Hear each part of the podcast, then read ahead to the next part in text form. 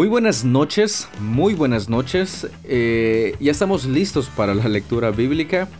Hoy sí hemos de confesar que estamos grabando muy, muy tarde.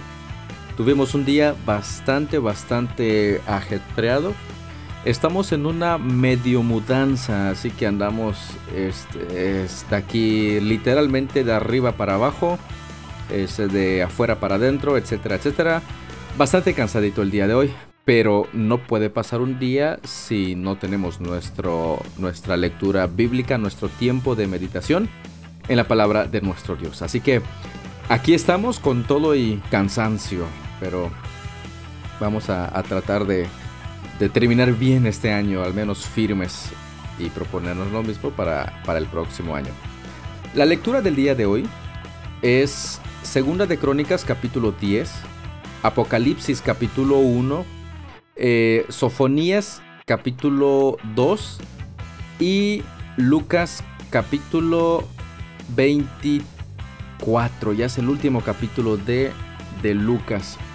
Este, esa es la lectura que nos corresponde el día de hoy. Así que pues este, estemos preparados para, para esto. Pues vamos a, a iniciar. Cafecitos listos. Comenzamos. Segunda de Crónicas 10. Roboam fue a Siquem, donde todo Israel se había reunido para proclamarlo rey. Cuando Jeroboam, hijo de Nabat, se enteró de esto, regresó de Egipto donde había huido para escapar del rey Salomón. Entonces los líderes de Israel mandaron a llamar a Jeroboam, y él junto con todo Israel fueron a hablar con Roboam. Su padre fue un amo muy duro, le dijeron, alivia los trabajos tan pesados y los impuestos tan altos que su Padre impuso sobre nosotros. Entonces seremos sus leales súbditos. Roboam les respondió, Regresen en tres días y les daré una respuesta. Entonces el pueblo se retiró. Después el rey Roboam consultó el asunto con los ancianos que habían sido consejeros de su padre Salomón. ¿Qué me aconsejan ustedes? les preguntó. ¿Cómo debo responder a este pueblo? Los consejeros ancianos contestaron, Si se muestra bondadoso con este pueblo y hace todo lo posible por complacerlos y darles una respuesta favorable, ellos siempre serán sus leales súbditos.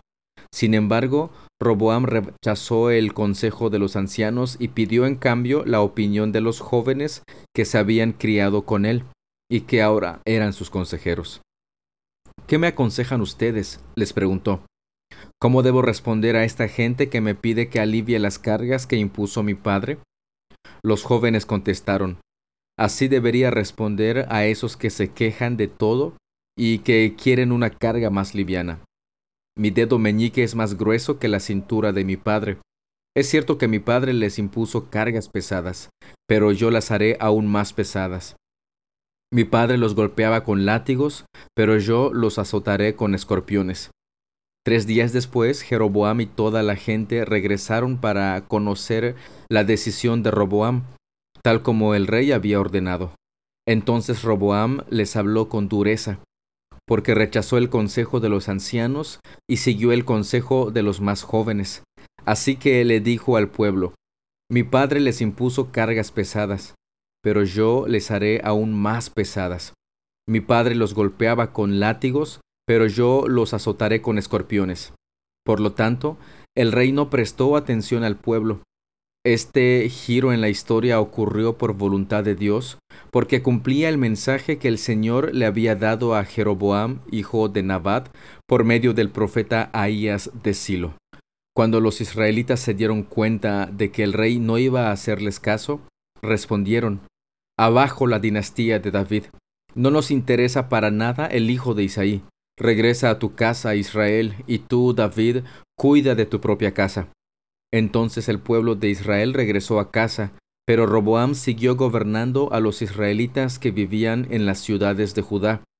Luego el rey Roboam envió a Adoniram, quien estaba a cargo de los trabajadores, a restaurar el orden, pero el pueblo de Israel lo apedreó a muerte.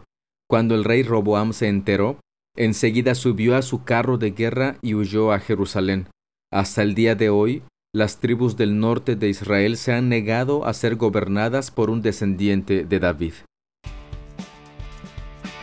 Híjole, este hijo de Salomón, contrario a su papá, en vez de buscar el consejo de Dios, y también en ese caso el de los ancianos que fueron los consejeros de su padre, pues se fue con aquellos que le habían crecido juntamente con él.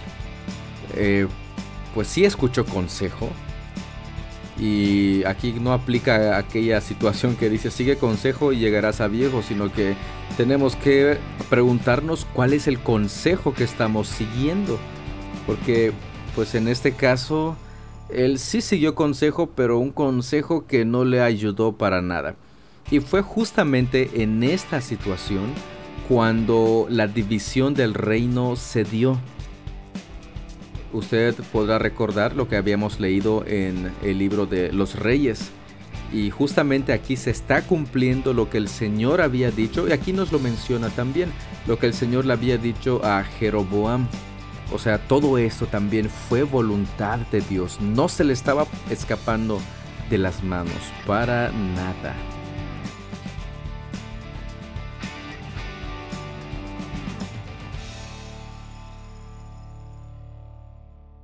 Apocalipsis 1 Esta es una revelación de Jesucristo, la cual Dios le dio para mostrar a sus siervos los acontecimientos que deben suceder pronto. Él envió a un ángel a presentarle esta revelación a su siervo Juan, quien relató con fidelidad todo lo que vio. Este es su relato de la palabra de Dios y del testimonio de Jesucristo. Dios bendice al que lee a la iglesia las palabras de esta profecía y bendice a todos los que escuchan el mensaje y obedecen lo que dice, porque el tiempo está cerca. Yo, Juan, les escribo esta carta a las siete iglesias que están en la provincia de Asia. Gracia y paz a ustedes de aquel que es, que siempre era y que aún está por venir, y del Espíritu de siete aspectos que está delante de su trono, y de Jesucristo. Él es el testigo fiel de estas cosas el primero en resucitar de los muertos y el gobernante de todos los reyes del mundo. Toda la gloria sea al que nos ama y nos ha libertado de nuestros pecados al derramar su sangre por nosotros. Él ha hecho de nosotros un reino de sacerdotes para Dios su Padre. A Él sea toda la gloria y el poder por siempre y para siempre. Amén. Miren, Él viene en las nubes del cielo, y todos lo verán incluso aquellos que lo traspasaron, y todas las naciones del mundo se lamentarán por él. Sí, amén. Yo soy el Alfa y la Omega, el principio y el fin, dice el Señor Dios. Yo soy el que es, que siempre era y que aún está por venir, el Todopoderoso. Yo, Juan, soy hermano de ustedes y su compañero en el sufrimiento, en el reino de Dios y en la paciente perseverancia a la que Jesús nos llama. Me exiliaron a la isla de Patmos por predicar la palabra de Dios y por mi testimonio acerca de Jesús. Era el día del Señor y yo estaba adorando en el Espíritu. De repente oí detrás de mí una fuerte voz como un toque de trompeta, que decía, Escribe en un libro todo lo que veas y envíalo a las siete iglesias que están en las ciudades de Éfeso, Esmirna, Pérgamo, Tiatira, Sardis, Filadelfia y la Odisea. Cuando me di la vuelta para ver quién me hablaba, vi siete candelabros de oro, y de pie en medio de los candelabros había alguien semejante al Hijo del Hombre. Vestía una túnica larga con una banda de oro que cruzaba el pecho. La cabeza y el cabello eran blancos como la lana, tan blancos como la nieve, y los ojos eran como llamas de fuego. Los pies eran como bronce pulido refinado en un horno, y su voz tronaba como potentes olas del mar. Tenía siete estrellas en la mano derecha, y una espada aguda de doble filo salía de su boca, y la cara era semejante al sol cuando brilla en todo su esplendor. Cuando lo vi, caí a sus pies como muerto, pero él puso la mano derecha sobre mí y me dijo, No tengas miedo yo soy el primero y el último. Yo soy el que vive. Estuve muerto, pero mira, ahora estoy vivo por siempre y para siempre. y tengo en mi poder las llaves de la muerte y de la tumba. Escribe lo que has visto, tanto las cosas que suceden ahora como las que van a suceder. Este es el significado del misterio de las siete estrellas que viste en mi mano derecha y de los siete candelabros de oro. Las siete estrellas son los ángeles de las siete iglesias, y los siete candelabros son las siete iglesias. Nuevamente iniciamos con este hermoso libro del Apocalipsis y que anteriormente habíamos dicho que a muchas personas les daba miedo escuchar el Apocalipsis y ahora suena bastante aún. Esto del Apocalipsis es que el Apocalipsis se acerca, pero Apocalipsis significa revelación. Y aquí tendríamos que preguntarnos que bíblicamente qué significa, pues revelación, pero de quién? De Jesucristo.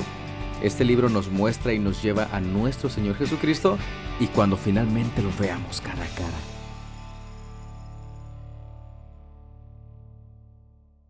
Sofonías 2. Reúnanse, sí, júntense, nación desvergonzada, reúnanse antes de que comience el juicio, antes de que su oportunidad de arrepentirse vuele como la paja. Actúen ahora, antes de que caiga la intensa furia del Señor y comience el terrible día de la ira del Señor. Busquen al Señor los que son humildes y sigan sus mandamientos. Procuren hacer lo que es correcto y vivir con humildad. Quizá todavía el Señor los proteja y los libre de su ira en ese día de destrucción.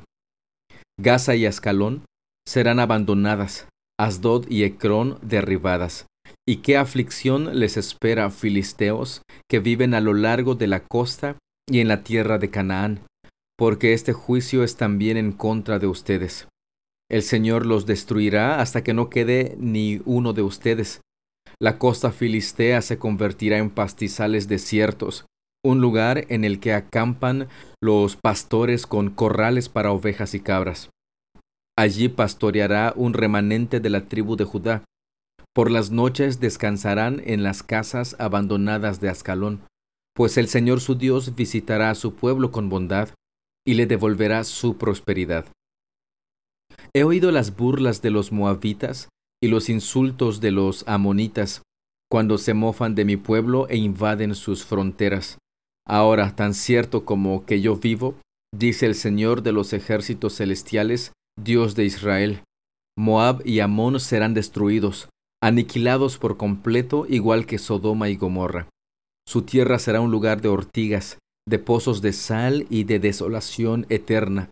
El remanente de mi pueblo lo saqueará y tomará su tierra. Recibirán el pago de su orgullo, porque se burlaron del pueblo del Señor de los ejércitos celestiales. El Señor los llenará de terror, cuando destruya a todos los dioses de la tierra. Entonces naciones en todo el mundo adorarán al Señor, cada una en su propio país. Ustedes etíopes también serán masacrados por mi espada, dice el Señor. Con su puño el Señor golpeará a las tierras del norte y así destruirá a la tierra de Asiria. Hará de Nínive su gran capital una desolada tierra baldía, reseca como un desierto. La orgullosa ciudad vendrá a ser pastizal para los rebaños y manadas. Allí se instalará y vivirá toda clase de animales salvajes. El búho del desierto y la lechuza blanca se posarán sobre las columnas destruidas y sus reclamos se oirán por las ventanas rotas. Los escombros taparán todas las puertas y los revestimentos de cedro quedarán a la intemperie. Esta es la ruidosa ciudad que un día fue tan segura. Yo soy la más grande, se jactaba. No hay otra ciudad que se compare conmigo. Sin embargo, ahora, miren la ruina en la que se convirtió, un refugio de animales salvajes. Todo el que pase por allí se reirá con desdén y sacudirá su puño en señal de desafío. En todo este tiempo de lectura que hemos llevado, especialmente en las profecías, ¿se ha dado cuenta usted de que cuando habla el profeta y dice, emite el juicio de Dios en contra del pueblo o de otras naciones, siempre hay un llamado al arrepentimiento? No solamente su furia, sino que su misericordia también es bastante, bastante clara. Hay un llamado al arrepentimiento.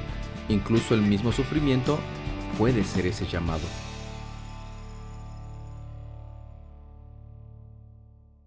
Lucas 24 El domingo, muy temprano por la mañana, las mujeres fueron a la tumba llevando las especias que habían preparado.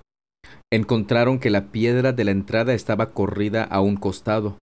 Entonces entraron, pero no encontraron el cuerpo del Señor Jesús. Mientras estaban allí perplejas, de pronto aparecieron dos hombres vestidos con vestiduras resplandecientes. Las mujeres quedaron aterradas y se inclinaron rostro en tierra. Entonces los hombres preguntaron, ¿Por qué buscan entre los muertos a alguien que está vivo? Él no está aquí, ha resucitado. Recuerden lo que les dijo en Galilea, que el Hijo del Hombre debía ser traicionado y entregado en manos de hombres pecadores, y ser crucificado, y que resucitaría al tercer día.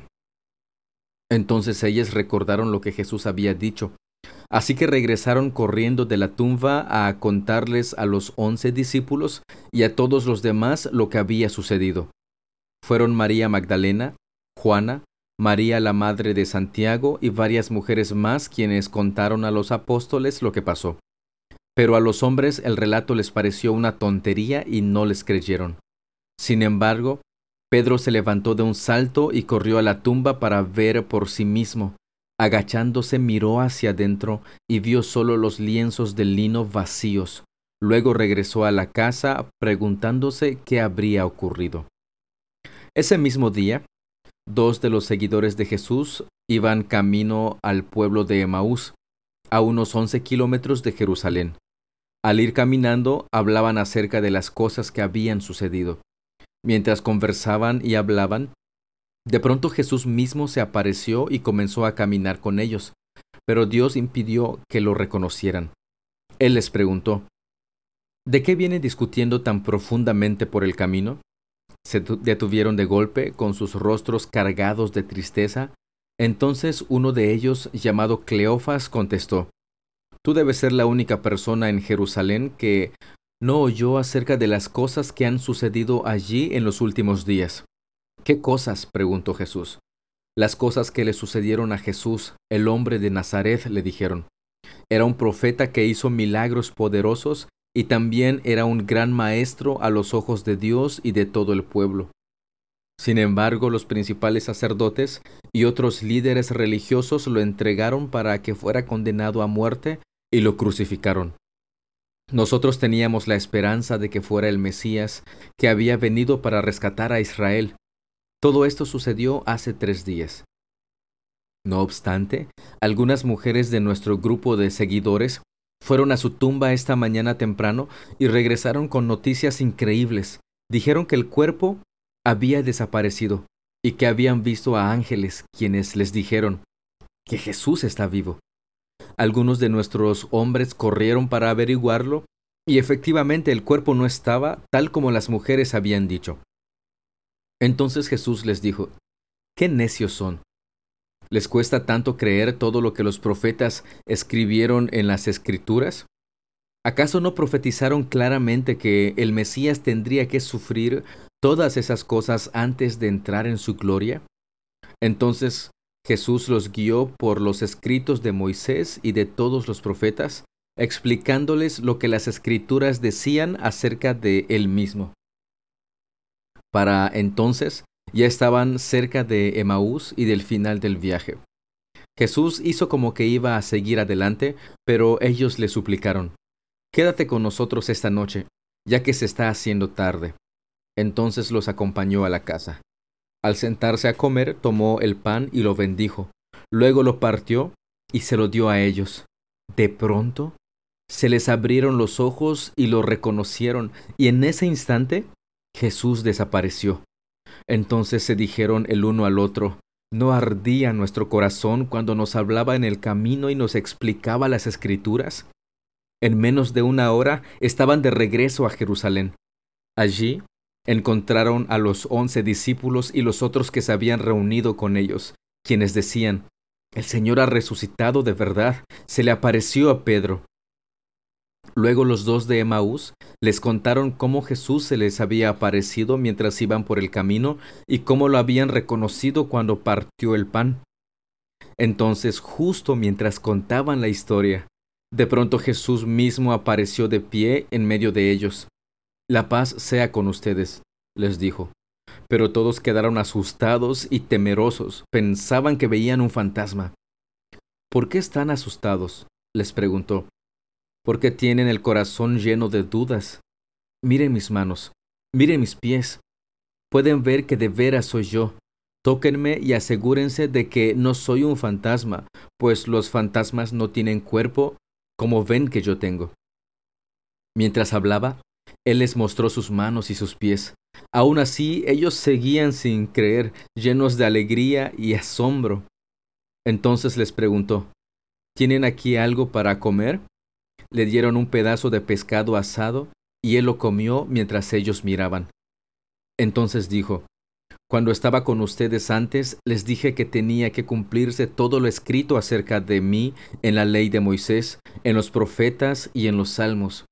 Entonces les abrió la mente para que entendieran las escrituras y dijo, Efectivamente, se escribió hace mucho tiempo que el Mesías debería sufrir, morir y resucitar al tercer día. También se escribió que este mensaje se proclamaría con la autoridad de su nombre a todas las naciones, comenzando con Jerusalén. Hay perdón de pecados para todos los que se arrepientan. Ustedes son testigos de todas estas cosas. Ahora enviaré al Espíritu Santo, tal como prometió mi Padre. Pero quédense aquí en la ciudad hasta que el Espíritu Santo venga y los llene con poder del cielo. Entonces Jesús los llevó a Betania levantó sus manos al cielo y los bendijo. Mientras los bendecía, los dejó y fue levantado al cielo. Entonces ellos lo adoraron y regresaron a Jerusalén llenos de alegría y pasaban todo su tiempo en el templo adorando a Dios. Esta es una de mis escenas favoritas, escena conmovedora, escena que nos recuerda el poder de nuestro Dios y su misericordia al obrar resucitando a Jesús de entre los muertos. Y una de mis peticiones y oraciones es tal como con estos caminantes de Emaús, al escuchar su palabra, mi corazón arda, arda al estar este, en contacto y cara a cara con la palabra de nuestro Dios, con nuestro Dios mismo.